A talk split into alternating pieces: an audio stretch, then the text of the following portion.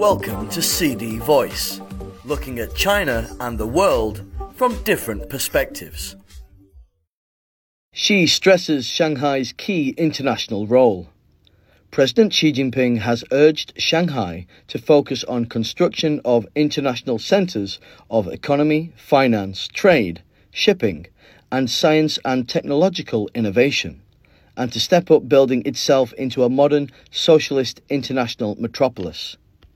Xi, who is also General Secretary of the Communist Party of China Central Committee and Chairman of the Central Military Commission, made the remarks during an inspection tour of Shanghai from Tuesday to Saturday. The trip marked Xi's sixth visit since 2012 to Shanghai, a vanguard of reform and opening up, and a pioneer of innovative development. During the inspection tour, Xi visited the Shanghai Futures Exchange, an exhibition on Shanghai's sci tech innovations and a government subsidized rental housing community. Observers said Xi's recent inspection tour of Shanghai sent a clear message that China will continue to promote finance to better serve the real economy, strengthen scientific and technological innovation, and adhere to the people centered approach in urban development. When Xi visited the Shanghai Futures Exchange in Pudong New Area on Tuesday, he emphasized that the objective of building Shanghai into an international financial center is clear. Steady progress has been made and the prospects are bright.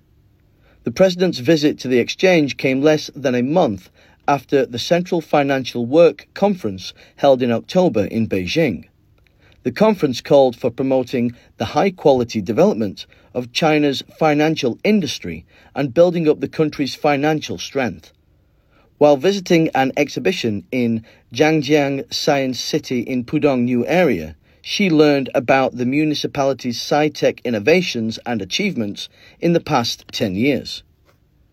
Xi said that to promote Chinese style modernization, it is essential to have the strategic support of science and technology, education and talent.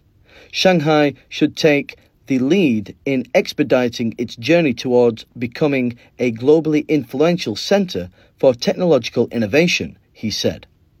By 2025, Shanghai's expenditure on research and development is expected to account for around 4.5% of the city's gross domestic product according to a city plan. It also aims to host more than 26,000 high tech enterprises and about 560 foreign funded research and development centres by 2025.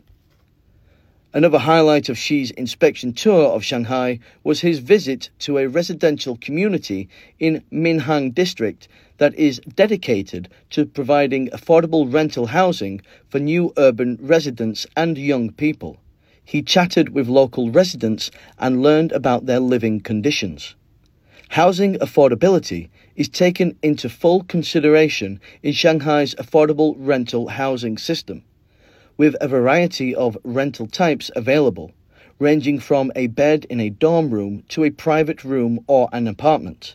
To create a more livable environment for tenants, the residential communities are also outfitted with various service facilities such as shared kitchens, cafes, gyms, and convenience stores.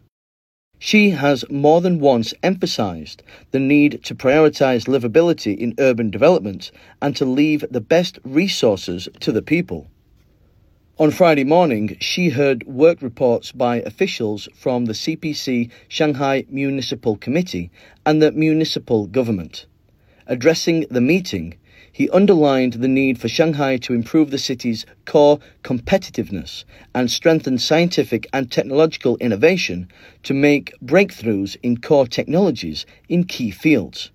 Xi urged Shanghai to enhance the construction of modern financial infrastructure and expand high level opening up in the financial sector in order to allow finance to better serve the real economy as well as technological innovation and the joint building of the Belt and Road. efforts should be made to implement the strategy of upgrading the pilot free trade zone and to promote the high quality development of the International Trade Centre, he said. Xi also emphasized the importance of promoting pioneering and all round reform and opening up in Shanghai. He called for steadily expanding institutional opening up in terms of rules, systems, standards, and management, and comprehensively promoting high level opening up in cross border trade, in services, and investment. While returning to Beijing on Sunday, Xi visited a revolutionary memorial hall in Yancheng, Jiangsu province. He stressed the need to rely closely on the people and continuously advance the great cause of building a strong country and realizing national rejuvenation. That's all for today. For more news and analysis, buy the paper until next time.